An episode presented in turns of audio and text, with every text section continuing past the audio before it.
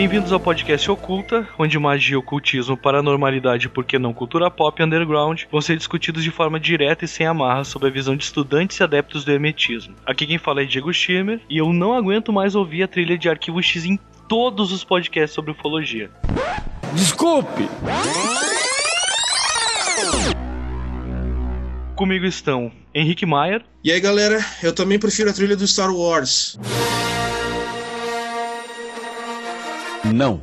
Mas eu ainda quero acreditar. David Lenhard. Olá galera, tudo bem? Nada aceiteis a priori, nada recuseis a priori. E os convidados, hoje nós temos dois convidados lá do Plataforma Cast, Nissim. Fala pessoal, e eu só tô aqui pra dizer que voodoo é pra Jacu. E vamos, vamos zoar. A gente tem que ter quem faça piada, né? Já que disseram que no primeiro episódio a gente tava muito sério. E o cara com um dos nomes mais maneiros da Podosfera, que tem nome de, de caso ufológico, Rosenberg, vulgo Bergs. Opa, e aí galera, beleza? Só queria dizer que os ETs sempre tentam contato com a gente, mas o brasileiro não colabora, né, mano? Tá aí o ET Bilu que, que não diz o contrário, né? Busquem o conhecimento.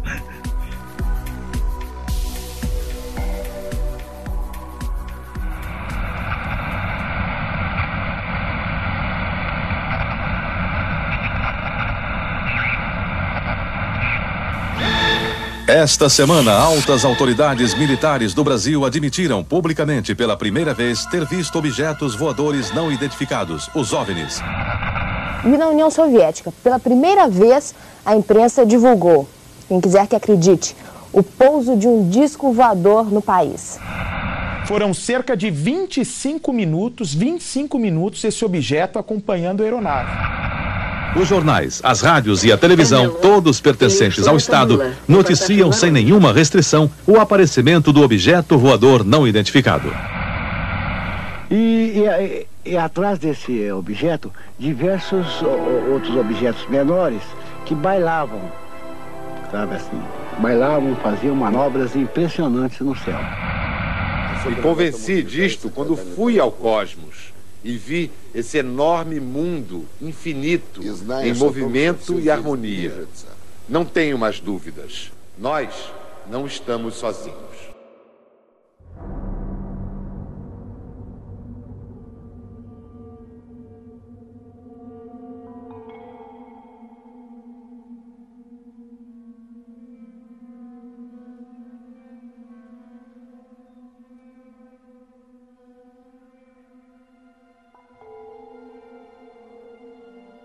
Apesar da maioria das pessoas que se dizem interessadas em ufologia nacional se aterem aos casos mais conhecidos, tais como o incidente em Varginha, Operação Prato, Chupacabras e todas essas coisas já bem manjadas, é notável que o fenômeno UFO no nosso país não se resume só a essa meia dúzia de casos explorados a exaustão pela mídia brasileira. Existe toda uma gama de casos obscuros muito mais assustadores e muito mais inacreditáveis que não são valorizados pelos curiosos menos esforçados. É sobre alguns destes casos que nós vamos debater hoje, não sem antes passar um leve resumo do que, que é a ufologia e do que, que é a ufologia no nosso país. A ufologia é o estudo de casos, relatos, hipóteses, evidências, registros físicos ou visuais do fenômeno OVNI. É oficialmente mais conhecida como uma pseudociência por supostamente, apesar do envolvimento de cientistas e estudiosos de renome a respeito levarem a sério, não ser analisada com rigor da metodologia científica tradicional. Porém, isso parece injusto de ser pensado, visto que há mesmo equações matemáticas que buscam comprovar a existência de vida, e mesmo vida inteligente fora de nosso planeta. A equação de Drake é uma delas. Essa questão de pseudociência, eu sou uma das pessoas que não concordo muito com essa palavra, né? Pseudociência, porque pseudo vem de, falso. É, seria uma ciência falsa, quando na verdade ela é uma protociência, ou seja, uma ciência que ainda não se tem uma metodologia que tu consiga fazer uma observação uh, repetida, por exemplo. Então, uh, não chegamos a esse ponto ainda, né? Da ufologia. Então, mas eu considero mais protociência do que realmente a pseudociência, porque ela não é algo que busca coisas falsas, né? Bem pelo contrário, busca uh, explicar de alguma forma todos esses casos. Né?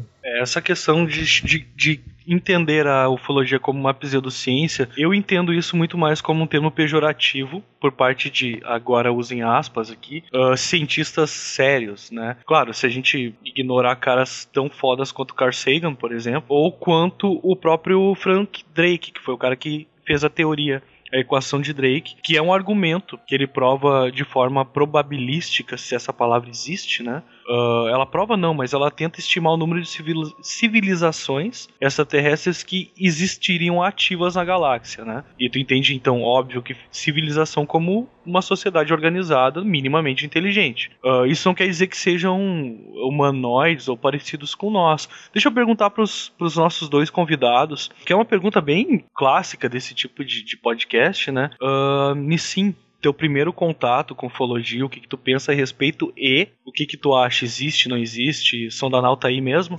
Então, Diego, falar de, de abdução e, e não lembrar a parte prazerosa é, é perca de tempo. Então, sim, eu ainda não fui abduzido, então não, não tenho um contato pleno. E, cara, eu vou falar para você que a existência ou não de vida em outros planetas, ela, na minha concepção, ela é bastante parecida com a existência ou não de Deus. Se o bagulho existe, não é do jeito que a galera fala por aí, sabe? Eu, eu não boto muita fé na grande maioria dos casos de, de abdução e os casos, grandes casos de ufologia, porque o pessoal meio que a mídia sempre dá um jeito de transformar aquilo ali num circo e acaba perdendo a credibilidade. E como eu sou parte da grande massa, eu, eu me deixo influenciar, né? E sim, eu acredito, não, não sou nenhum conhecedor profundo e vamos dar sequência, deixa eu contestar tudo que vocês vão falar por aí. Ah, eu não acredito que eu te trouxe pra ser o cara chato do programa. Desculpa, velho. Que triste, já tava esperando os homenzinhos verdes de Marte atacarem. Cara, aliás, tem um uh, off-topic, né? Uh, aliás, tem um episódio do Arquivo X muito foda que é o Homenzinhos Verdes. Muito bom, muito bom, fica a dica. E Bergs, e aí, cara? Que, que tu acha? Cara, mesma coisa que o Nissim, cara, não desacredito. Tem alguns casos que parece até mentira, né? A gente acha até engraçado, não pode ser, né, cara? Exemplo do, desses casos da abdução da família aí. Mas, cara, é, já tem até uma frase famosa do Carl Sagan que, cara, é, é, muito difícil acreditar que só nós que existimos no universo, né, cara? É muito, é muita, é muito egoísmo, né, cara? É assustador das duas formas, ter vidas nesse universo gigante aí ou só existir a gente, né, cara? Das duas formas de pensamento é muito assustador. Então eu prefiro acreditar que a, a NASA, a ciência ainda não conseguiu desvendar algum planeta com vida, porque deve estar muito longe daqui, mas com certeza existe, cara. É, eu não tenho nenhuma prova concreta, mas deve existir com certeza. É muito improvável que exista só nós, né, cara? Ou você não tirou nenhuma foto com a sua TechPix com filtro preto e branco, cara? Não. Só assim, né, cara, que aparece. Cara, Hoje em dia não existe em 4K a foto, né? Vamos, um alienígena, pegue suas piores câmeras. É. Exatamente essa é a lógica. Bergs, só pra complementar o que tu tinha dito antes, tem uma frase no jogo XCOM Enemy Unknown que logo na entrada do jogo aparece assim: duas possibilidades existem. Ou nós estamos sozinhos no universo, ou nós não estamos. Uh, as duas são igualmente terríveis. E é do Arthur C. Clarke, que é um né, puta escritor de ficção científica. Então era só complementar mesmo, ser chato e pagar de intelectualógico. Não, tá certo. Bom, como citado no início do episódio agora, no Brasil a gente tem uma exploração gigante de alguns casos que são os mais conhecidos, que é o, o ET de Varginha, fenômeno chupacabras, que aliás foi extremamente bem pesquisado pelo Carlos Alberto Machado, e fica aqui a, a ressalva, uma boa parte dos casos que a gente vai falar são de pesquisa dele, então a gente agradece aí a pesquisa pesquisa que esse cara fez e foi muito bem feita nos últimos muitos anos, que ele é ufólogo. E o pessoal se atém a isso, ele se atém a esses casos mais conhecidões, assim, e, e esquecem de ver que tem coisas muito mais terríveis. Sobre a equação de Drake, que foi falado antes, a gente vai deixar ela no corpo do post do episódio para vocês darem uma olhada. São trocentos números e, e referências e coisas, então eu não vou perder tempo explicando ela aqui, porque é gigante e eu também não vou saber explicar porque eu sou de humanas. Uh, mas sobre a ufologia no Brasil, ela começou de uma forma extremamente brasileira, cara. Com muito barulho, com muito sensacionalismo e poucas coisas sérias, por assim dizer. Em 17 de maio de 52, a, extinta revista Cruzeiro tinha um encarte extra que o título era Disco Voador na Barra da Tijuca. E o texto desse encarte era extremamente apelativo extremamente canastrão e dizia: A revista Cruzeiro apresenta, num furo jornalístico espetacular, a mais sensacional documentação jamais conseguida sobre o mistério dos discos voadores. O texto do encarte deixava claro que se tratava de uma enorme nave alienígena e fazia questão de gritar os mais variados termos fantásticos sobre esses visitantes como sempre, havendo uma extrema é, divulgação da parte sensacionalista. A partir desse momento, a mania ufológica contaminou o país. Muitas vezes de forma nociva, desde casos que tu poderia levar a sério, como na minha opinião o caso do ET de Varginha, que virou uma piada e, e eu como uh, believer, eu acredito que toda essa piada que virou é justamente para encobrir algo maior. Uhum. Tem muitas coisas envolvidas. Teve gente que morreu, teve testemunha, teve bombeiro que foi enterrado com o caixão fechado. Quem sabe num futuro, quando tiver passado um pouco essa leva de podcasts saíram agora por causa do aniversário do caso, a gente fale mais disso. Mas por conta de muita gente ter explorado isso, centenas de podcasts, a gente vai dar um tempo para isso agora. Mas enfim, do ET de Varginha, que era algo sério, que deveria ser tratado de forma séria e virou piada, ao ET Bilu, que, cara, a gente não vai nem citar o nome da pessoa responsável, porque, né?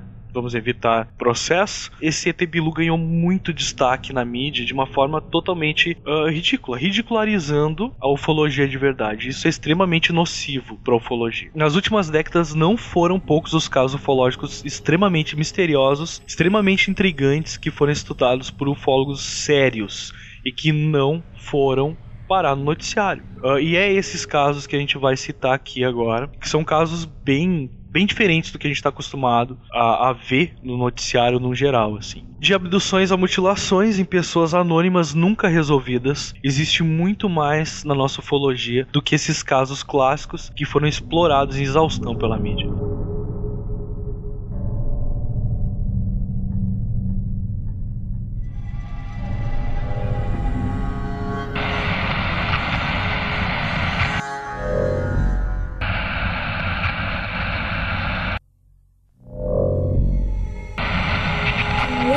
Dos músculos da vítima. Este caso divide a opinião de ufólogos. Muitos acreditam que o corpo foi atacado por urubus e roedores. Outros acreditam no ataque de extraterrestres, seguindo o mesmo modelo da mutilação de gado. O fato é que existem muitas semelhanças entre as mutilações de animais e a deste caso. O fato também é que, apesar de raro, Existem outros casos de mutilações misteriosas como esta. Vale lembrar que casos de morte atribuídos a extraterrestres são raros, normalmente controversos.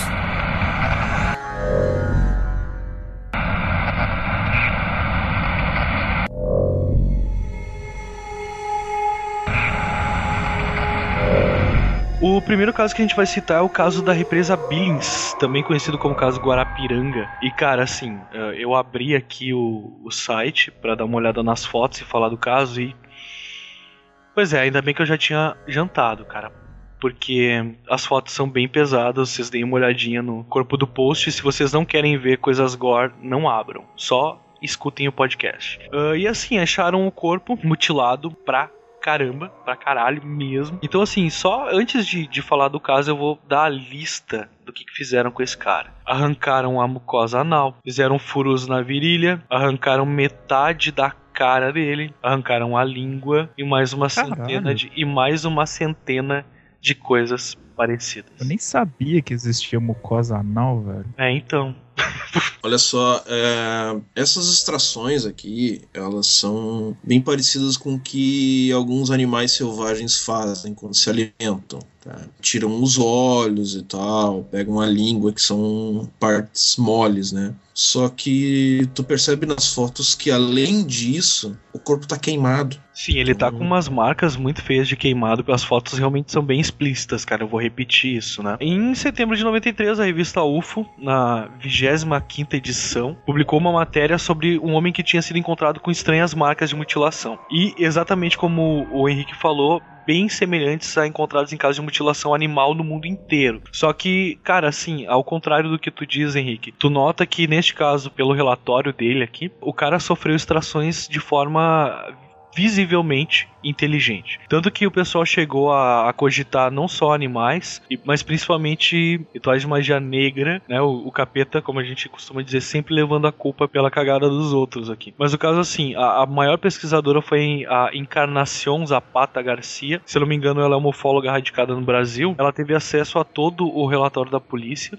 fez entrevista com o pessoal que recolheu o corpo e tal. E o que a gente tem sobre o caso é, é bem simples: encontraram um corpo extremamente mutilado perto dessa represa e ele foi logo pelos ufólogos pesquisado porque ele lembra muito essas mutilações animais mesmo e não tem muito o que dizer cara simplesmente acharam o corpo do cara com mutilações teoricamente inexplicáveis embora a gente possa cogitar realmente os rituais ah, bem perigoso para um podcast que, tra que, que trata desse tipo de coisa também falar isso porque a gente sabe que raramente rituais fora do cinema são assim né? Mas foi, foi jogada a culpa no capeta, foi jogada a culpa em animal, e o pessoal imaginou que pudesse ser caso ufológico. O ideal é que vocês deem uma olhadinha nas fotografias se vocês conseguirem e tirem as suas conclusões. Acrescenta aí, Henrique. Não só esse caso, mas também o, caso do, do Olívio aqui de Distância Velha, que eu vou falar uh, em seguida aí. Ele também, o capeta levou culpa nesse. Levaram em consideração isso aí também. No caso do Olívio, ainda foi o capeta da Índia que levou culpa.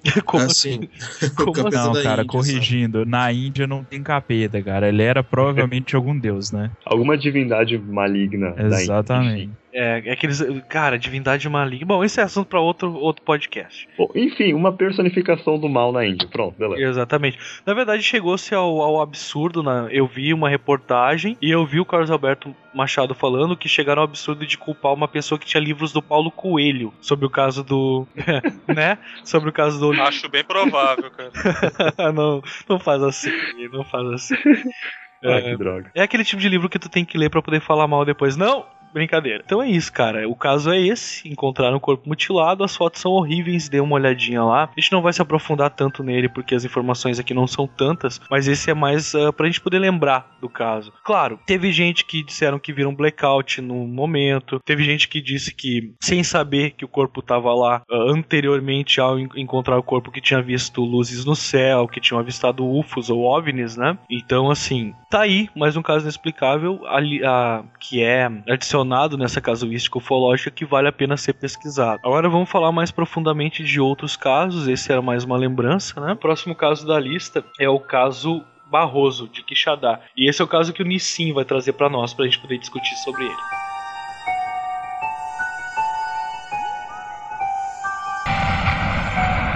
Ele foi abordado por um UFO que o sequestrou e talvez tenha feito uma experiência no seu cérebro porque ele entrou numa, numa regressão mental, falecendo de, é, 17 anos após, com a idade mental de 9 meses, dizendo apenas três palavras: papai, mamãe e medo. Ele passou 16 anos doente, um homem perfeito, ainda novo, ainda com 52 anos de idade, tinha medo de luz forte. No dia que o americano veio, o primeiro americano veio, que foi lá para casa com o doutor Antônio, aí foi filmar ele, bater a foto dele. Aí quando ele, o, o americano bateu o primeiro plaque, ele foi e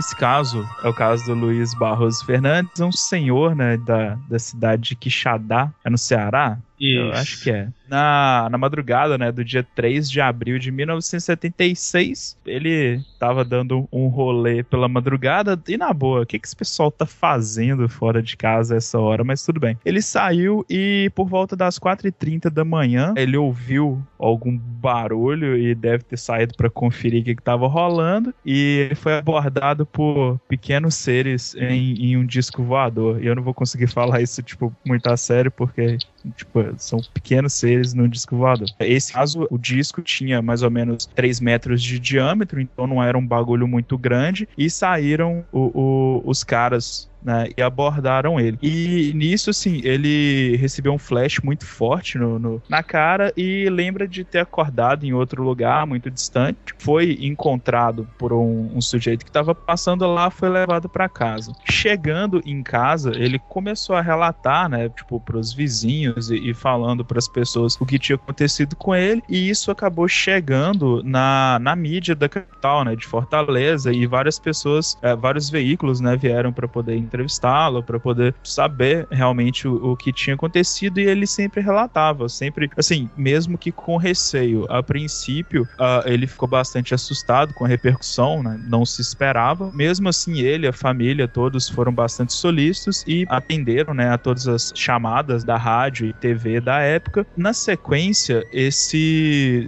o senhor Luiz Barroso começou a sofrer de, de vários sintomas. A, o cabelo ficou grisalho, ele começou a, a perder a coordenação motora, começou a. Provavelmente deve ter desenvolvido síndrome do pânico e, e outros sintomas mais foi levado para a capital, foi estudado, para variar, ninguém conseguiu identificar nada, e na sequência ele começou a perder as faculdades mentais, a ponto de ser internado no hospital psiquiátrico e morrer totalmente sem explicação. E em meados de 1993, né, que foi quando ele veio a falecer, ele só pronunciava três palavras, que era mamãe, dá e medo.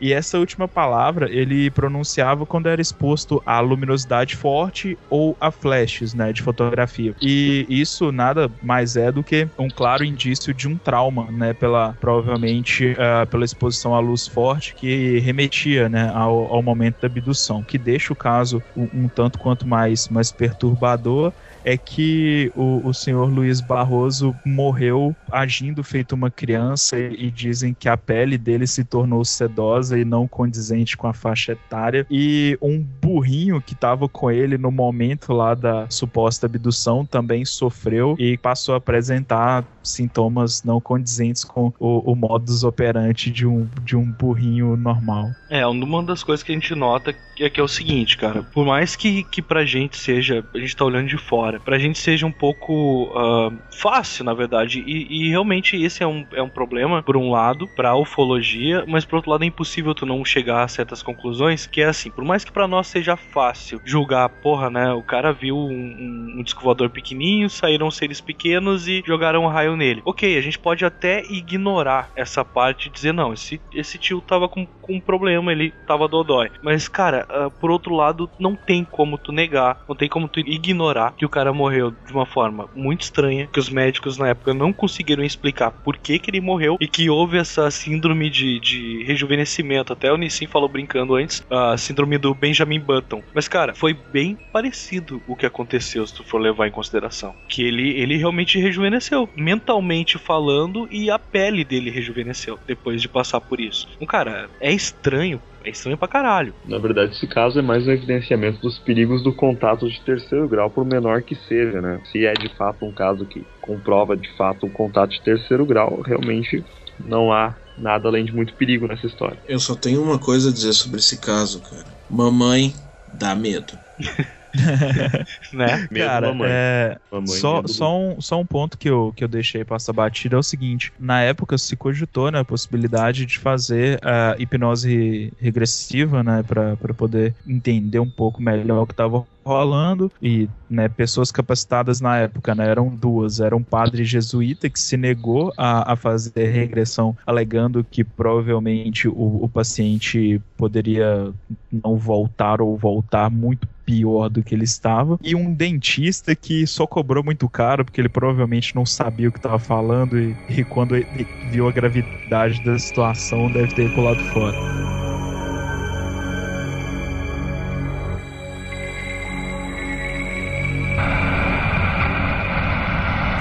Misteriosamente, né, alguém, na noite de sábado para domingo, extraiu os olhos desse, desse cidadão.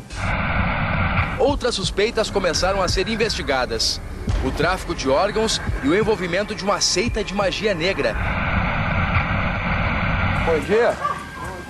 Seu Olívio? Como é que tá o amigo? O agricultor relembrou o caso. Nós não queremos mais nada seu que seus olhos. Eu já senti a, a, a, o fio da faca nesse lado do pescoço. Me deram uma paulada com um pano e me colocaram um pano molhado com éster sobre a boca e o nariz. Até hoje ele contesta a investigação policial. O senhor teria se ferido no arame farpado. Isso é pura mentira, porque isso não me aconteceu. Se acontecesse, eu tinha de me arranhar o rosto, né? Tenho pé na justiça ainda.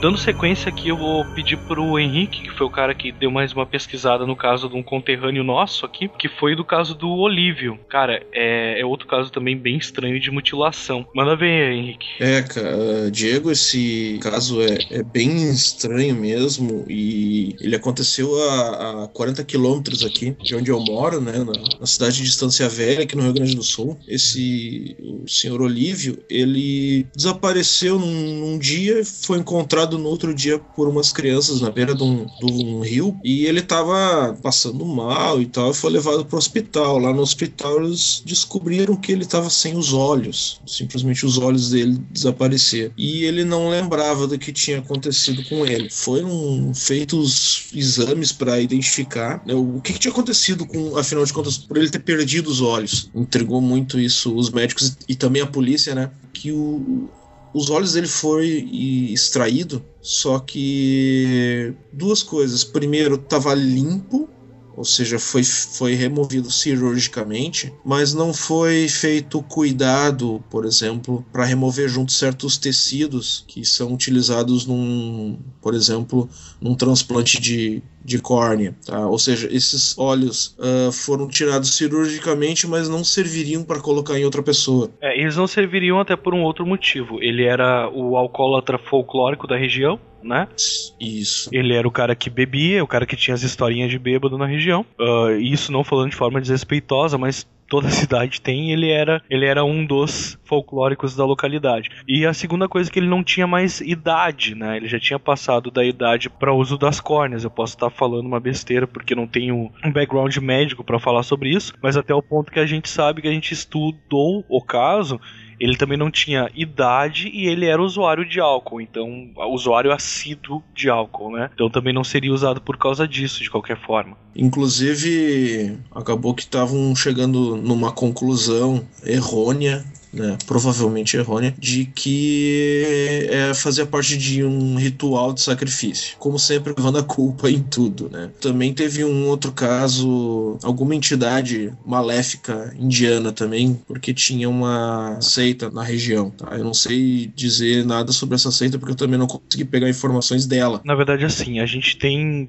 Eu, pela, pelo pouco que eu li da parte uh, religiosa, eles envolveram. A polícia não tinha o que dizer, a população também gosta muito de aumentar as coisas e criar suas lendas urbanas, né? Que podia ter sido uma, uma seita indiana da região, que a gente na verdade nunca ouviu falar, só se ouviu falar por causa disso depois. Eles cogitaram também ciganos, cogitaram animais que teriam extraído cirurgicamente os olhos dele, né? Porque animais conseguem fazer isso. E cogitaram até, e isso também é uma, uma parte da pesquisa do Machado, que a mulher do prefeito, por uma questão política deles na época, né? Poderia ter participado dessa extração num ritual satânico porque ela tinha livros do Paulo Coelho como foi dito antes. Então, tipo assim, é, esse é o ponto que chega a investigação séria dos órgãos que deveriam pesquisar. O que a gente pode confirmar é que ele teve os olhos arrancados, no momento do trauma ele não lembrava, e, e o pessoal não chegou a uma conclusão de porquê. A conclusão mais perto da realidade que eles chegaram foi de um, um ritual satânico, ou então distração para o mercado uh, de órgãos, o mercado negro de venda de órgãos, o que também não,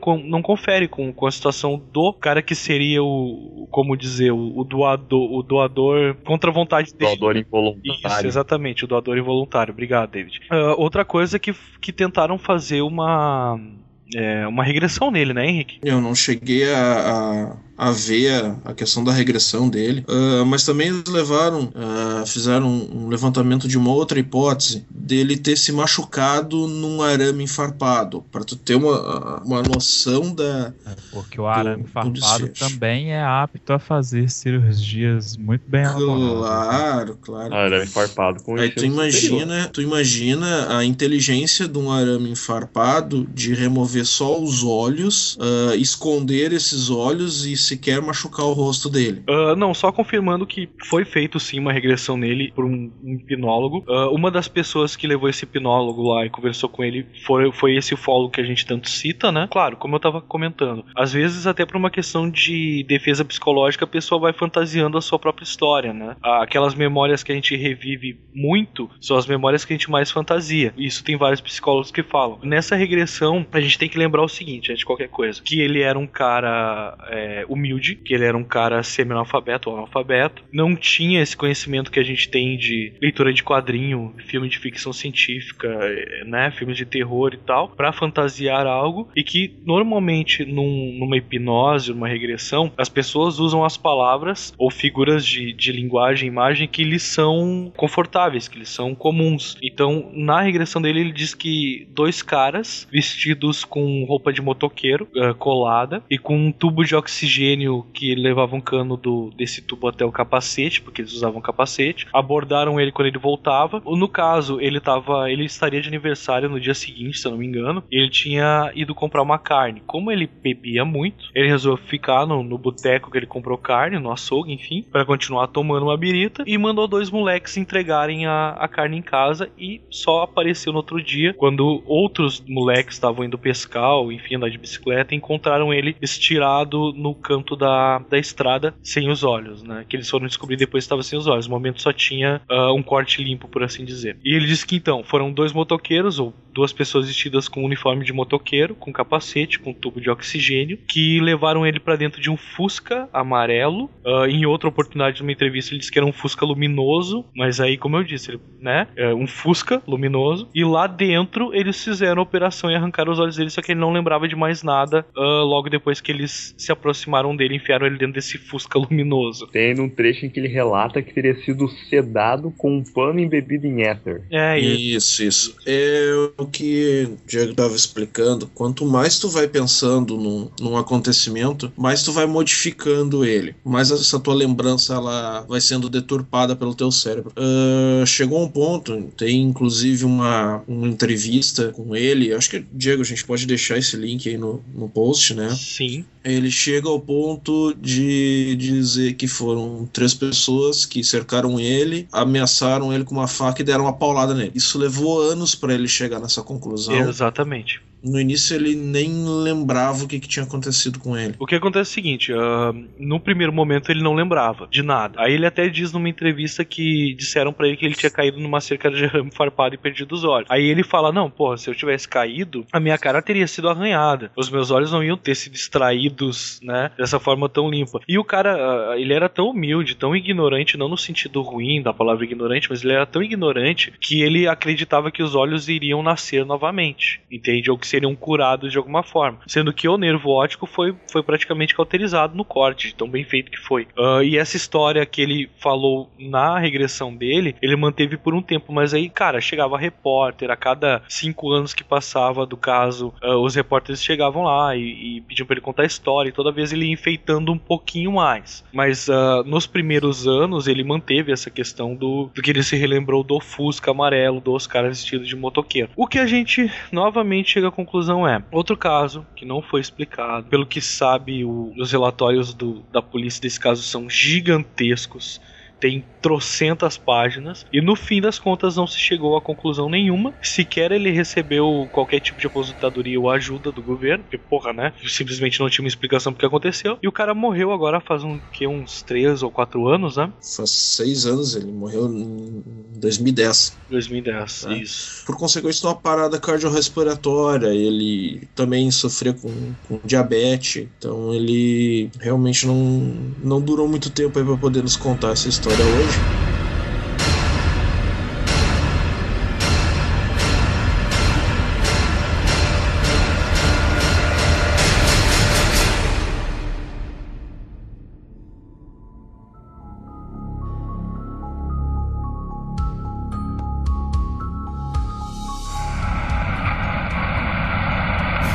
Três vezes até chegar à mata a gente viu ela extremamente enorme. Quando eu olhei para cima, bem no rumo da copa daquela árvore lá, lá estava as luzes, quietinha, por baixo um tipo de um anel, um vazamento de, de luz.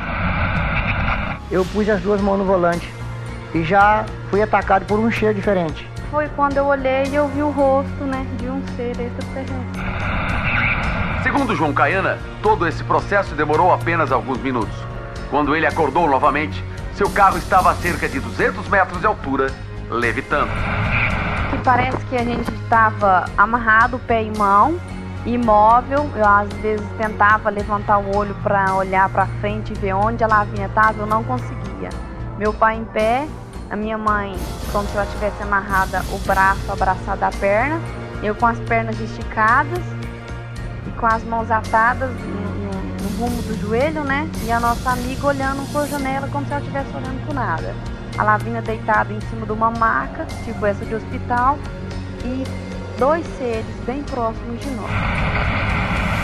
Minha mãe tava agachada, aí meu avô tava em pé, e a minha avó tava debaixo na mesa, e eu tava em cima da mesa. Ah, quantos amiguinhos que é? Dois. Um grande que tinha um olhão, e o pequenininho que tinha um olhinho. Bom, a gente tem também aqui mais um caso, que é o caso da abdução da família Martins. E, e, a princípio esse vai ser o último caso que a gente vai falar. A gente até vai não vai se estender tanto nos casos porque eu quero chamar para as conclusões depois e aí sim quero que a gente dê uma demoradinha um pouco mais pensando no, no que poderia ter acontecido. Então sobre a abdução da família Martins eu vou pedir pro Bergs, nosso outro convidado lá do plataforma, falar para nós sobre isso. Bom, cara, a abdução da família Martins ocorreu no ano de 2000 na cidadezinha de Minas Gerais, por volta das 10 horas da noite, né? O João Caiana, mais conhecido na redondeza, o João Joaquim da Silva, ele voltava de uma fazenda situada ali pela região, é, a cidade é Iturama, cidade de Minas Gerais. Ele tava voltando com a família, a esposa, a neta, né? E uma vizinha dentro de um fusqueta lá, fusqueta branco, quando eles notaram uma luz vindo na frente deles, assim, tava se aproximando, né, cara? Então eles tentaram cara foi fugir. abduzido por um Scania Volvo e morreu. Então, eles tentaram fugir dessa luz, né? Mas já era tarde, porque o veículo tava muito perto, né, cara? Então foi arrebatado pro alto, né, cara? Eles disseram que era um OVNI, né? E todo mundo dormiu, né, cara? Então ocorreu aquela abdução de fato, né? E só que, cara, quando você vê o vídeo, principalmente o vídeo que passou no Ratinho, cara, fala que a única pessoa que ficou acordada nessa abdução foi a criança, a menina de 5 anos, 4 anos. Então ela descreveu como que eram os bichinhos, né, cara? Então ela falou que era um bichinho com olhinho pequeno e tal. E de certa forma, naquela época, se você vê uma menina falando isso, você fica assustado, cara entendeu? Porra, cara, a menina não vai mentir, né? Sei lá, o, o repórter vai perguntar pra ela, fala não, exatamente como eram os bichão lá, cara. Você fica meio bolado assim. A versão do João, tem muita gente que vai desacreditar, né, cara? Vai falar, ah, não sei o que, eu fui lá para dentro da nave, é um lugar bonito. Ele fala que ele fala que que tava sendo chupado por alienígenas, entendeu? Fala Pô, que implantaram, é... implantaram microchips nele em cada um do, das pessoas que foram abduzidas na É igual o Uber, né? Tinha água, salgadinho, deram as É. balas na saída. tá melhor. Então, ele, Tá melhor que muito ele táxi. fez a corrida. É, nossa, com certeza, cara. Então, mas o que choque é isso, né? Será que a criança realmente estava mentindo? Será que ela foi induzida a contar essa história, né, cara? Esse, esse de, de fato, isso daí fica complicado. Tem a entrevista Sim, deles sim. em 2013. Tem a entrevista deles em 2013, o João Caiano já é um senhor, bem mais velho, a, a mulher dele também é uma senhora, e eles continuam martelando essa mesma tecla que ocorreu isso, isso. Diz que esse João Caiana conta a história até hoje, ele dá palestra sobre isso, entendeu? Então, cara, pô, será que anos e anos se passar, ele continua tentando ganhar dinheiro com isso daí, cara. A gente fica naquela, né, cara? E se realmente aconteceu, né, cara? É foda. Uma coisa também interessante é o seguinte: a menina conta a história dela desde os 4 anos, obviamente agora ela já, já passou até da adolescência praticamente. E cara, ela continua contando a mesma história. Isso é uma coisa interessante dessa família, vindo a trazer mais fatos sobre que a criança continua contando a mesma história e a gente sabe que traumas em criança eles ficam extremamente gravados, né? Exatamente. Puxando novamente pra parte da psicologia, cara, trauma em criança fica extremamente gravado. E assim, cara, tu vai ver a entrevista dela na época, quando ela ainda era uma criança, a forma dela falar, cara, eu não sei se é porque é criança ou, ou se é porque eu sou meio believer mesmo, mas ela passa muito daquela é, inocência, né, da criança falando. Tanto que ela diz que, que os ETs eles eram muito bonzinhos. Ela só não gostou quando eles morderam o pé dela, né, com aparelho, alguma coisa assim, não, não lembro direito como é que foi. E, enfim, cara, tu pega essa, essa criança de 4 anos, que a gente think she sei lá, quem sabe ela tenha visto filmes de, de alienígena, sabe? Mas ainda assim eram quatro anos, por mais que seja uma criança extremamente imaginativa. Cara, é um pouco complicado por envolver criança e por ela até hoje contar a mesma história. Outra coisa que dá um para algumas pessoas uma certa veracidade para a história é que todos eles passaram por hipnose. Vai ter muita gente que diz não, hipnose não, né, nhé, hipnose não funciona, não existe, é só indução mental. Mas todos passaram por hipnose cada um deu detalhes sobre aconteceu consigo mesmo e sobre o que aconteceu com o grupo. E esses detalhes uh, colocados em separado, eles não só complementam uma, uma história de uma pessoa com a da outra pessoa, como eles, eles um, batem, batem muito. Então, assim, é, é é engraçado, se tu for olhar as entrevistas dele hoje, tu nota uma outra coisa, e isso para mim foi a coisa que mais ficou aparente para mim nas entrevistas. O cara, né, o, senhor esse, ele. Como é que é o nome dele mesmo, Bergs? João Caiana. Isso, o, o, João Caiana, ele, ele diz que ele gostaria de passar pela experiência novamente. Já a mulher dele, cara, eles estão juntos até hoje. Cara, é, a mulher é... dele odeia lembrar isso, cara. cara é, né, ela odeia lembrar e não só ela odeia lembrar, como ela entra em num visível pânico. Cara, assim, uh, me desculpem aí os, os céticos, mas, cara, ou essa mulher é uma extrema atriz shakespeariana foda pra caralho, ou aquele pânico, ele é genuíno, porque assim, ou ela é ótima atriz, o que eu não, cara, eu não acredito, não acredito que seja uma, uma pessoa que, eu sempre vou acreditar na humildade e na ignorância de algumas pessoas.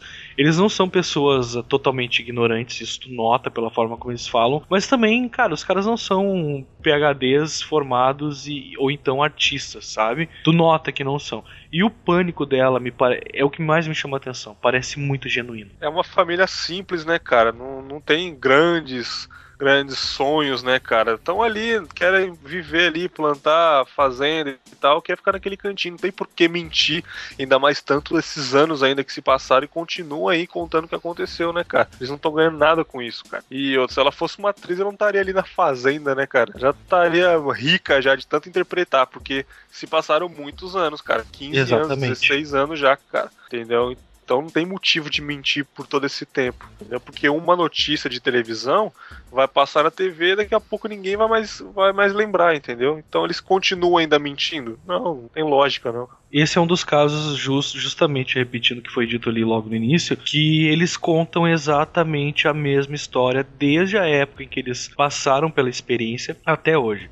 Cara, nada muda. Tu pode pegar a entrevista que eles deram em, na época, a entrevista que eles deram em 2013, eu vi as duas. Cara, é a mesma história. O pânico da mulher continua o mesmo. A história da menina continua a mesma. Claro, com, com um linguajar mais evoluído, porque a pessoa cresceu, amadureceu. Mas a história continua a mesma, cara. E na época, acrescentando mais isso, uh, alguns, algumas reportagens, alguns estudos do caso, dizem que eles estavam passando por várias ocorrências de, de luzes, de avistamento de OVNI. Até eu ia comentar isso antes, mas vou fazer um comentário fortuito agora totalmente off-topic. O caso de Quixadá, cara, eu não sei vocês, vocês que estão mais perto do lugar, embora não seja tão perto. Quixadá é um lugar que tem uma puta de uma ocorrência uh, de casuística, né? Na verdade, cara, região norte, nordeste tem bastante, uh, tem vários casos assim. A, região norte também uh, existem casos enormes, né? Como o o caso da Operação Prato e, e várias outras que ocorreram, né? Ocorreram e, e, e, até hoje ocorrem. Eu acredito que bastante pela questão do. Ah, cara.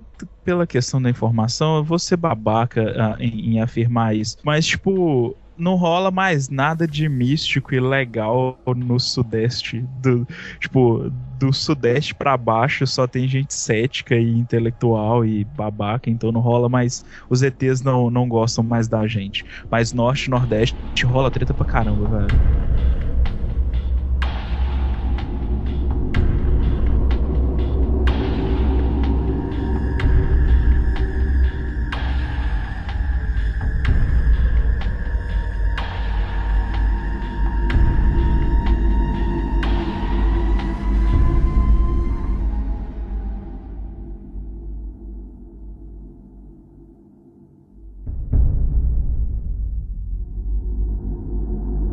Bex, o que que tu acha, cara? Uh, pegando esses, esses casos que a gente passou por cima e trazendo a discussão que é o mais importante do episódio, eu te pergunto assim, tua opinião num, numa visão geral sobre o que a gente discutiu aqui. Ah, cara, assim como o João falou quando entrou dentro da nave louca, eu acho uma delícia, cara. Essa história. Ei, polícia, ser abduzido é uma delícia. é porque ele foi chupado, então nada mais é do que uma delícia, né, cara? É, isso. Mas, cara, porra, é difícil não acreditar, cara, entendeu? Pô, geralmente a gente fica assim, pô, sempre no interior de uma fazenda no cu do mundo acontece isso, porque eles não aterrizam na Avenida Paulista, né, cara? Mas porra, cara, é difícil, né? Tantos esses anos a, a Lavínia Martins, que é a menininha na época, ainda conta essa história, entendeu? Pode ser extraterrestres, pode ser outras coisas, sei lá, cara, homens armados sequestraram a família, toparam a família, não sei, né? É o seguinte, cara, é, assim, deixa eu interromper. É, a conclusão que eu chego falando mais especificamente para o caso dessa família, é que eles precisam sair mais, né? Porque 200 anos depois eles continuam contando a mesma história. Tipo, vai, vai para outro canto, vai, vai viver novas experiências, esquece isso. E é complicado, cara, porque você, com o seu entendimento, questionar a verdade de uma outra pessoa é um negócio, é, é muita presunção, saca? Você pode não acreditar, mas, pô, você deixar de, de levar em consideração é, é, bem, é bem errado também.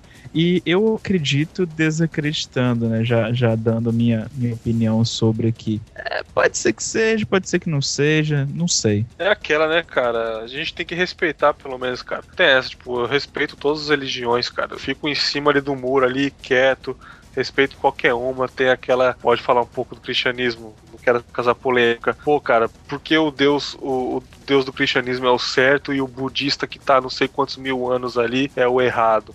Para eles o nosso é errado, o nosso, né, brasileiro. Para eles o nosso é errado. Então eu prefiro ficar na minha, não desacreditar, simplesmente respeitar, cara. E se aconteceu, e aí, cara? Algo estranho aconteceu, cara. Exatamente. E isso é uma, é uma, uma constante, cara. Porque se tu parar pra pensar, ah, Varginha é uma piada. É, hoje é uma piada. Mas, cara, gente morreu, pessoas sofreram, explicações não foram dadas. Então aí eu te pergunto, não, não tem algo esquisito? Ah, no caso do, do cara que, que derreteu, que foi perdendo um pedaço da pele, que a gente até não comentou, mas quem sabe numa próxima oportunidade a gente comente pra, ter mais tempo para comentar. O cara morreu, perdeu um pedaço de pele, o outro cara foi totalmente mutilado e encontrado faltando centenas de pedaços do cara. Tem o caso do, do cara que, que foi rejuvenescido ali, que o Nissin falou também. Meu, não tem explicação. Quem sabe por, por uma falta de, de interesse ou falta de condições da polícia da época, ou enfim, por uma. Cara, N motivos, não tem uma explicação. E, e é cheio de detalhes que são. Cara, fogem do nosso compreender. Entendeu? E, e, e, aí eu digo, tem algo estranho? Eu acredito que tenha. Uh, Henrique, Vamos começar. Tu comentou no caso do Varginha aí, Marco Eli Xerezi tá aí, quer dizer, não está mais aí, né? Morreu alguns dias após o, o incidente em Varginha, né? Que foi aquele policial que entrou em contato com o ser biológico e. É mendigo o nome. É, mendigo. Carregou ele nos braços até um hospital, morreu em seguida, pouco tempo depois, com uma doença que médico nenhum soube dizer o que, que era, tá? Uma infecção generalizada no corpo. Então alguma coisa estranha aconteceu ali. Em todos esses casos também, do Olívio ali, parece ser algo não tão grandioso, né? Afinal de contas, o cara perdeu os olhos, não foi abduzido por uma nave luminosa enorme, mas também não tem explicação nenhuma. O caso é tão estranho que a explicação ali da mulher do prefeito com os livros do Paulo Coelho faz mais sentido que qualquer outra coisa. Então, eu também acredito desacreditando. Como eu falei no início, eu quero acreditar, mas eu também não vou ser um believer daquilo. Ah, isso é verdade e ponto final. Outra coisa que a gente pode pontuar também é dentro do fenômeno do chupa-chupa ou, ou, Operação Prato, cara. Uh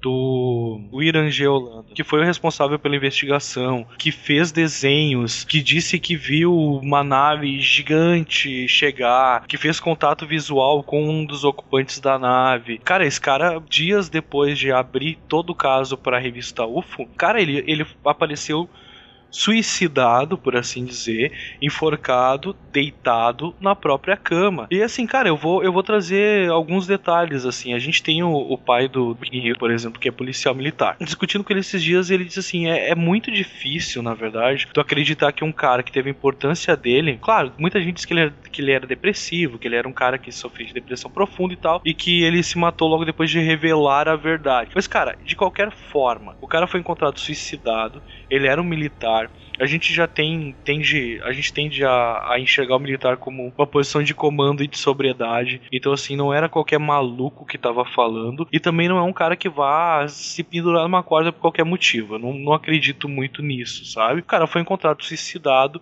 coincidentemente eu acredito que ele foi morto mesmo coincidentemente dias depois de abrir todo o caso e como eu disse é a constante sempre tem um ponto que não está bem explicado é, é complicado e tem mais um detalhe, né, Diego, sobre. Acho que ele era coronel, se eu não me engano. Que é o seguinte: ele foi mandado para essa operação exatamente por ele se autodeclarar cético. Exatamente, exatamente. É, ele foi escolhido a dedo porque ele não acreditava em nada disso. Só que tu chega lá, se depara com a coisa toda acontecendo bem diante dos teus olhos, não importa no que tu acredita ou deixa de acreditar, isso cai por terra, né? Isso que a gente não tá contando a médica da localidade, que também era uma pessoa cética, ela diz nas entrevistas que ela era uma pessoa cética, que ela não acreditava que era um fenômeno sobrenatural de qualquer espécie, seja ufológico ou, enfim, espiritual. E em pouco tempo depois ela já tava, porra, é, é isso aí, cara. É um fenômeno sobrenatural, acredito que ufológico, e tá acontecendo. Outra coisa também que, que vem ao caso é que a população sofreu. Foram várias pessoas que ficaram com, com anemia profunda por causa deste contato com essas luzes. Mas, como eu disse, quem sabe no futuro a gente aprofunde mais esses casos mais clássicos que, querendo ou não, são muito interessantes. Uh, David, Realmente, no caso do Olívio, ali, distância velha, né? Inclusive, algumas pessoas foram afastadas do comando das investigações, trocou várias irmãos na investigação. Uh, não é a primeira vez que um é usado como uma metáfora para algum objeto voador não identificado. Várias vezes isso acontece em outros casos similares. Sobre o caso da família Martins, eu realmente acredito que o ponto alto ali seja a repetição sempre da mesma história. Há uma constância na história. A história não foi mudada, não sofreu enfeites ao longo do tempo. E eu concordo com o fator de inocência da criança, que aos quatro anos visualizou a situação toda. Uhum. E uma opinião geral, David? Opinião geral? I want to believe, né, cara? Mas não é exatamente tão fácil assim. Eu acho que cada um tem a sua verdade, a gente deve respeitar o tamanho e a, a construção intelectual de cada pessoa. A gente sabe que nem todo mundo tem acesso às mesmas possibilidades de, de construção do cabedal individual de conhecimentos, mas isso também não é fator limitante para não acreditar em ninguém e descartar automaticamente alguma possibilidade que de fato tenha vindo a ocorrer.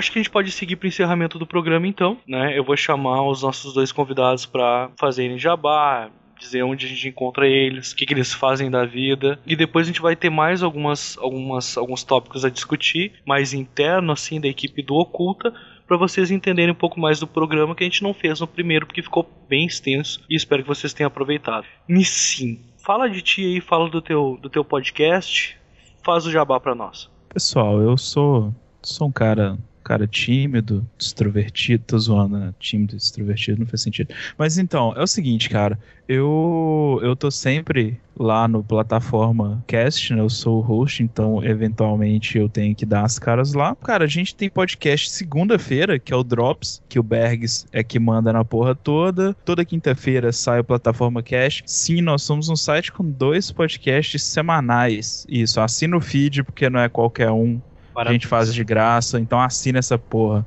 Uh, cultura pop, uh, a gente fala de quadrinhos, de cinema, a gente às vezes se junta só pra falar merda e acaba saindo alguma coisa. Diego tá sempre lá, então é o seguinte, cara, assina o feed, dá joinha, compartilha e ajuda nós, fi. Quero, quero começar a ganhar dinheiro com essa porra. Eu quero parar de trabalhar, eu preciso. eu tô mundo. aqui, passou de, passou de meia-noite, eu tô aqui no podcast dos outros, é só pra, é só pra fazer jabá, cara. Chegou a estudar ufologia para fazer o jabá no final. Normalmente, quando eu participo do plataforma, é pra falar de trevosidade, né? O último, o último foi sobre sonhos e pesadelos, então eu vou lá fazer o papel de trevoso, que, que eu vou fazer agora em tempo integral aqui. Uh, Bergs, fala aí, mano. Cara, queria agradecer o convite aí, eu adoro falar sobre coisas sinistras em geral, tanto de ET, de capeta Eu gosto dessas coisas. Então, sempre quando for falar de coisas sinistras, a propósito, o podcast de vocês é sobre coisas sinistras. Então, sempre quando eu puder ajudar, pode me chamar aí, tranquilo. E é isso, cara. Nissin já falou. Drops é nós que manda. O cast é ele que manda, mas é tudo junto aqui, tudo uma equipe, todo mundo se ajuda. Acessem plataformageek.net e leiam as nossas resenhas também, que a gente tem uma equipe de redatores fenomenais, cara. Cara, até até estamos devendo fazer um drop sobre trevosidade, né? A gente tinha combinado a última vez, não deu tempo. Mas enfim, quando vocês me chamarem, sai. Pode crer, cara. Topper. Topper. Então tá, gente. Cara, eu agradeço também a participação de vocês. As portas para vocês aqui no Oculto estão abertas, como sempre. Essas negras portas de madeira que dão pro inferno. Não, não é, não é bem assim. Mas enfim, as portas estão abertas para vocês. E assim como, como eu participo lá, vocês me chamam de vez em quando, eu, eu espero poder contar com vocês aqui também, esporadicamente. A gente vai ter umas pautas mais pra frente sobre ocultismo dos quadrinhos, do cinema. Acho que vai ser legal ter vocês de volta. Valeu, Show de cara, bola. Pode contar sempre. Beleza. A gente vai partir agora para uma parte mais, mais interna, como eu disse antes, para explicar um pouco do Oculta, para explicar um pouco do, do projeto e deixar claro algumas coisas que não ficaram no último programa, porque ele foi bem extenso. Espero que vocês tenham aproveitado, foi bem legal. Então a gente vai seguir para esses recados, alguns comentários que já fizeram na página. E é isso.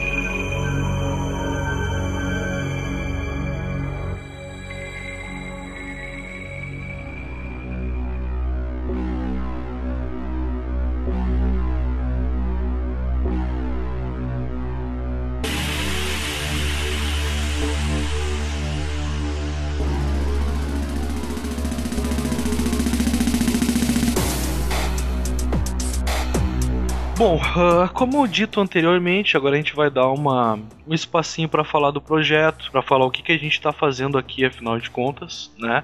Para apresentar um pouco da equipe também. Hoje, infelizmente, a gente está desfalcado, faltaram várias pessoas da equipe. Vocês podem conferir na aba equipe do site quem nós somos e ao final de cada programa a gente vai apresentar um pouquinho de cada um de nós, tá? Então assim, o Oculta ele é para nós um site que, como a gente já diz lá no começo, um podcast que vai tentar tratar de uma gama enorme de assuntos, não só de magia, não só de religião, embora a gente vá sim focar bastante nisso, porque é, que é o objetivo principal. Mas como vocês viram, hoje a gente falou de ufologia de uma forma bem mais leve, bem mais tranquila. A gente até chamou o pessoal do plataforma pra trazer essa coisa mais leve mesmo, né? Porque a gente é muito sério, então a gente precisa de pessoas engraçadas aqui. Ah, e é isso, cara. Então, Henrique, eu quero te perguntar o que, que tu pode falar pra galera que tá nos ouvindo do projeto. O projeto Oculta, como todos já perceberam, é um podcast, né? Acho que não tem nenhum segredo nisso. E a nossa ideia é trazer aí para os nossos ouvintes assuntos voltados para magia, ocultismo, enfim, mas não se prender somente a isso. A gente vai falar de ufologia, como foi o programa de hoje, e outros assuntos que, que permeiam isso. O nosso host aí, o, o Diego, tem feito umas pautas bem legais aí, que a gente tem uma uma lista interessante. Acredito que vocês vão gostar bastante do assunto, uh, até porque o Diego é bem detalhista, ele vai fundo em cada programa, ele faz uma pauta legalzinha para nós. E é isso. A gente vai tentar entregar um conteúdo em que vai fazer diferença para vocês, vocês vão gostar de escutar. Uh, a gente tá aqui hoje também com o David, que vai ser um, espero eu, participante esporádico, quando ele puder participar. A gente vai ter apoio de pessoas de, outro, de outros podcasts. Uh, eu acho que isso é uma coisa que vai agregar bastante, sempre que possível, cara. Isso é uma coisa que eu tenho para mim.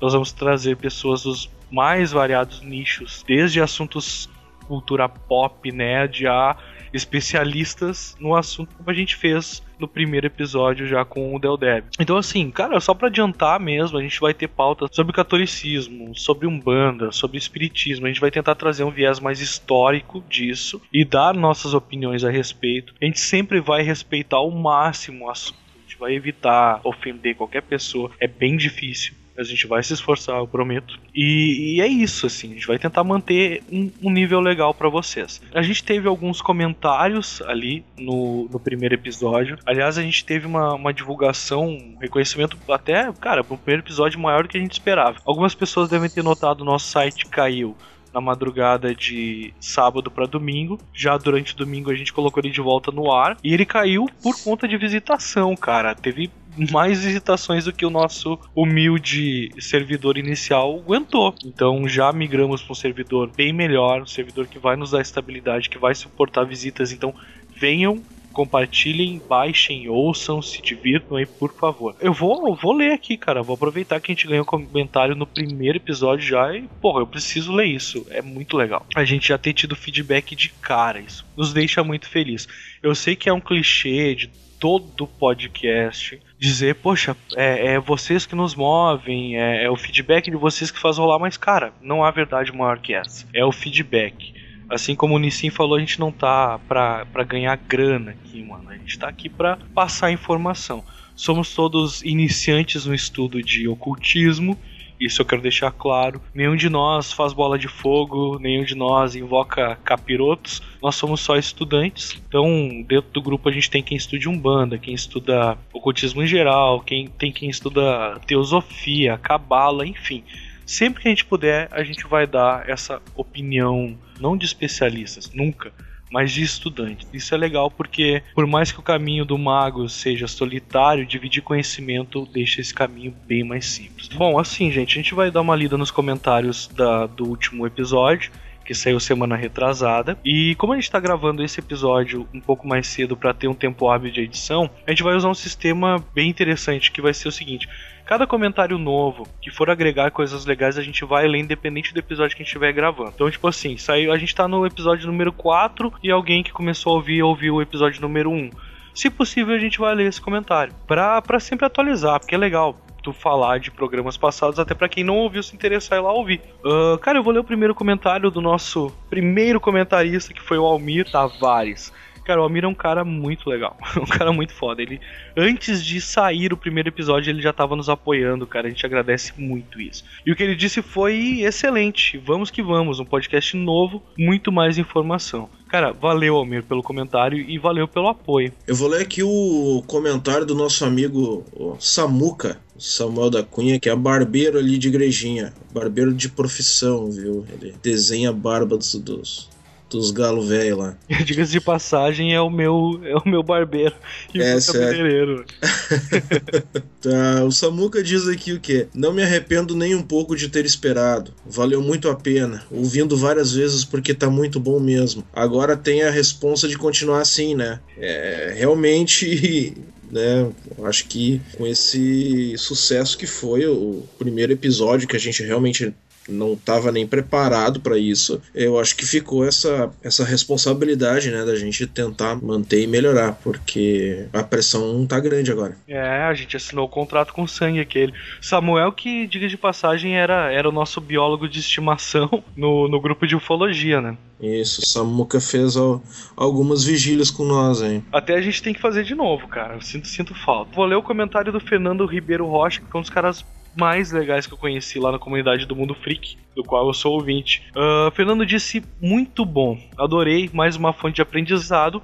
Coragem pra continuar, sabedoria sempre. Abraços, amigos. Abraço, Fernando. Cara, muito obrigado pelo teu comentário. Vou ler agora o comentário mais recente que entrou aqui, de um rapaz que acredito a gente ainda não tenha tido contato pessoalmente, Eduardo Rockenbach Redente, Redante, melhor dizendo, nem 15 minutos atrás. Chorei de rir com as analogias do Marcelo. Hahaha, muito bom, mestre. Eu tenho uma dúvida para tirar. Será que o Marcelo me responde por aqui? Porque pelo Face não consigo, ele me aceita como meu amigo Rerê, mesmo sendo apoiador do Cabala. Abraço. Abraço, Eduardo. A gente não sabe se o Marcelo vai te responder por aqui ou não, a gente pode tentar de alguma jeito. Ah, Eduardo, até vou te dizer o seguinte: se tu chamar o Marcelo pelo chat privado, cara, mesmo que ele não tenha te adicionado, ele vai te responder. O cara é extremamente acessível, como a gente pôde notar no podcast. E até assim, defendendo, o Marcelo não te aceitou pelo motivo que ele não me aceitou em outras pessoas.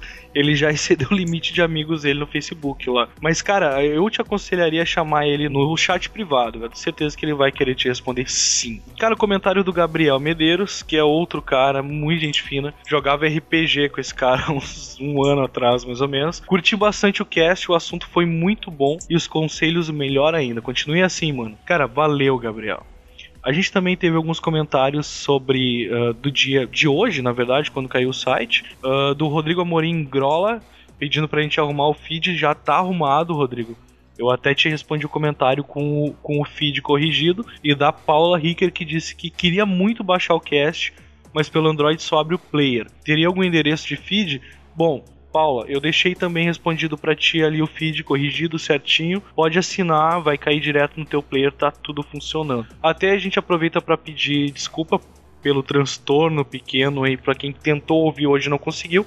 Hoje eu digo domingo dia 18, né, datando o episódio, mas tudo bem. Cara, assim, perdão, já tá tudo OK e foi justamente pelo excesso de visitação que para nós, apesar do transtorno, é muito legal. A gente agradece muito. Como eu disse, a gente, a gente acabou de receber um comentário fazem 15 minutos. Todos os comentários novos que entrarem do primeiro episódio e do segundo episódio a gente vai ler e assim por diante. A gente vai tentar dar um feed para todo mundo enquanto a gente conseguir, porque, poxa, como voltando pro clichê, são vocês que tocam isso aqui adiante a gente tem no mínimo a obrigação de tratar vocês com o mesmo carinho e respeito. Com asteriscos e letras pequenininhas, vamos ler todos os comentários que conseguirmos ler, salvo que seja uma quantidade de comentários impossível de ler e responder. É, e a gente espera que seja impossível de ler e responder. E-mail, gente, a gente não recebeu nenhum e-mail por um motivo bem simples, não deu tempo de falar o nosso e-mail no último episódio. Então, cara, assim, no site como é que vocês fazem para falar com a gente, Henrique? Olha, no site você pode, bem lá em cima no menuzinho, tem um símbolozinho de e-mail que vai abrir a, o famoso formulário de contato. Tá, para quem está mais acostumado a usar esse veículo, ou então manda e-mail para nós que é o contato arroba ocultacast ocultacast com 2c.com.br. E a gente vai ler o e-mail de vocês, eh, responder se possível e lê-los se for possível também. Tem também a aba contato ali que tem todas essas informações que a gente passou. Gente, se vocês estão ouvindo o podcast pelo feed e não estão acessando o site, dê uma olhadinha lá. No, num futuro próximo a gente vai ter mais conteúdo, a gente vai ter algumas coisas com vídeo, a gente está fechando umas parcerias bem legais com os caras conhecedores aí. Então vai rolar bastante coisa legal, não deixem de visitar o site. A gente também tem no site aba podcasts, que são nossas participações em podcasts de outras pessoas. Lá tem participações minhas no Eita, no, no plataforma que a gente citou aqui. Tem participações da outra membro da equipe, que é a Rafa que tá lá no, no EitaCast, que aliás fica indicação, baita podcast, muito bom. Cliquem lá, conheçam também outros podcasts, escutem, tem uma participação minha no Mundo Freak sobre Monstro Lago Ness, como, como eu disse antes, quando tem um assunto trevoso e o pessoal me chama, eu tô lá. Uh, e é isso, gente. Eu acho que só temos a agradecer pela repercussão do primeiro episódio. Uh, a gente espera que vocês estejam aqui neste e no próximo. Deem o feedback, mandem e-mail, participem a gente tá aí humildão no começo, precisando desse feedback de vocês. Alguém tem mais alguma consideração final? Ah, eu tenho sim. Empenhe um pouco de tempo para conhecer o nosso spin-off 333 Storyteller, tá? Uh, já tem duas histórias bem bacanas ali, tá? Um, a primeira é a Cabana na Floresta e a segunda é o Cão Negro.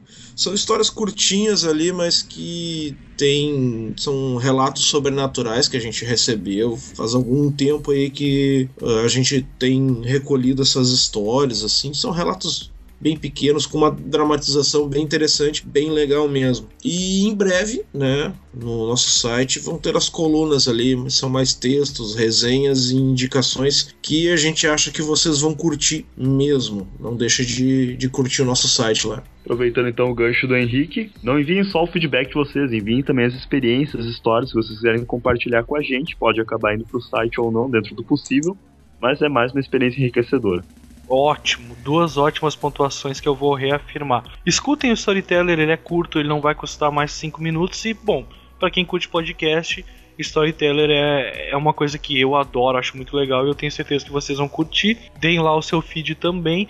E sim, gente, mandem os seus relatos sobrenaturais para nós. Ótima pontuação. Pode ser é, contato com, com alienígena, pode ser fantasma, pode ser enfim, toda a gama de, de histórias que a gente acaba passando em algum momento da nossa vida e que com certeza, se não tiver uma explicação, vai ter gente querendo ouvir. Vamos compartilhar nossos relatos. Façam isso, mandem para nós. Uma coisa é certa, depois de uma correçãozinha de português ou outra, se vocês nos mandarem ele meio assim, né, meio zoado, ele vai entrar no site como texto, isso é certo. A gente vai começar a alimentar ali com os relatos que a gente recolheu há alguns anos atrás e muito provavelmente a gente vai contemplar sim as histórias dos nossos ouvintes de agora, fazendo uma dramatização. Só deixar claro que o 1333 não vai ter uma periodicidade como vai ter o Oculta. No primeiro momento, o Oculta vai ser quinzenal, porque tá todo mundo numa correria, trabalhando pra caramba, né? Então, sempre que possível, quinzenalmente a gente vai colocar o podcast para vocês ouvirem, sempre com esses assuntos envolvendo coisas sobrenaturais, religiosas, enfim. Uh, e o 333 não, ele vai sair quando a gente conseguir colocar lá. No primeiro momento a gente pede perdão por não poder manter essa periodicidade, mas sempre que sair vai valer a pena. Então é isso, gente. Lux para todos que suas entidades ou deuses ou enfim, as coisas nas quais vocês acreditam levem vocês para o caminho do bem, caminho das coisas boas.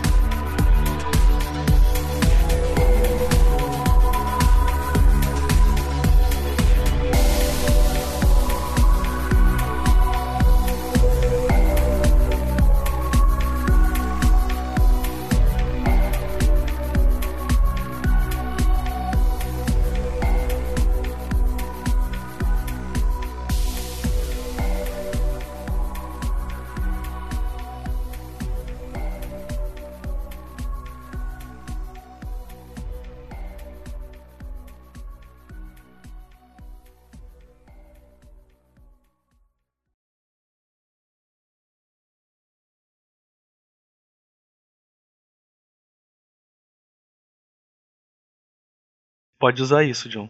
Fala de novo, fala com vozinha, por favor, Nissim. Qual a sua mensagem para a Terra, Belu? Eu não consigo. Não consegue, né? Busquem o conhecimento. Beleza. Apenas que. Você conhecimento. Morri! Que só lê o texto? É, na, na verdade tenta não ler o texto. Tá louco. Tem uma frase de entrada no jogo XCOM Enemy Week. XCOM Enemy Week. Jesus! XCOM Enemy. Não vou conseguir. Não consegue, né? Troca pro Unknown, velho. Nem com a ajuda de Jesus, cara, tá mal. É, cara, puta que me pariu. Os casos extremamente misteriosos. Extremamente misteriosos. Cara, será que eu vou ter que tirar o meu piercing da língua pra falar isso? Intrigantes. Ah. Seria bom. Pera aí. É. Isso, caso Guarapiranga. Tu não tava escalado porque não quis. O David quis vir de orelha só pra, pra ver qual era. Mas, cara, não existe esse negócio de botar só a cabecinha. Meu Deus. É isso mesmo. John, isso não vai pro final. Mas o chupacabra anônimo tá com a pauta aberta. Ó, a gente falou dele antes, né? Sério? Sério mesmo? Eu posso Sério. anônimo com a pauta aberta. Aham. Que bom. É o caso do senhor. É o caso do. Qual é o nome do filho da puta? Calma aí, que eu. Mas se passaram de 95 até 2010, foram- aí me ajudem, eu não sou de humanas, mas eu sou péssimo com datas. Uns 25 anos. Acertou, miserável. Deixa eu ver. É, por aí. Eu, né, cara, professor de religião. Não, me pede pra falar de número. Inclusive, eu só quero fazer uma observação antes. Eu falei o nome do Carl Sagan. Sagan. Sagan. Uhum. What the hell? Como é o nome do cara mesmo? Carl, Carl Sagan. Sagan. É, eu vou ter que regravar essa parte porque saiu errado. Não, fala aí Carl Sagan umas três vezes que ele pega uma das três e fica boa. Fala aí, vai. E se ele vier atrás de mim no espelho depois? Carl Sagan, Carl Sagan, Carl Sagan. Bate três vezes na madeira que anula o primeiro feitiço. Carl Beleza. Sagan. Então tá, vamos, vamos partir. Carl Sagan. Carl Sagan. Carl Sagan. Aí. Eu vou ter um pesadelo com Carl Sagan hoje. Tá. I'll be back.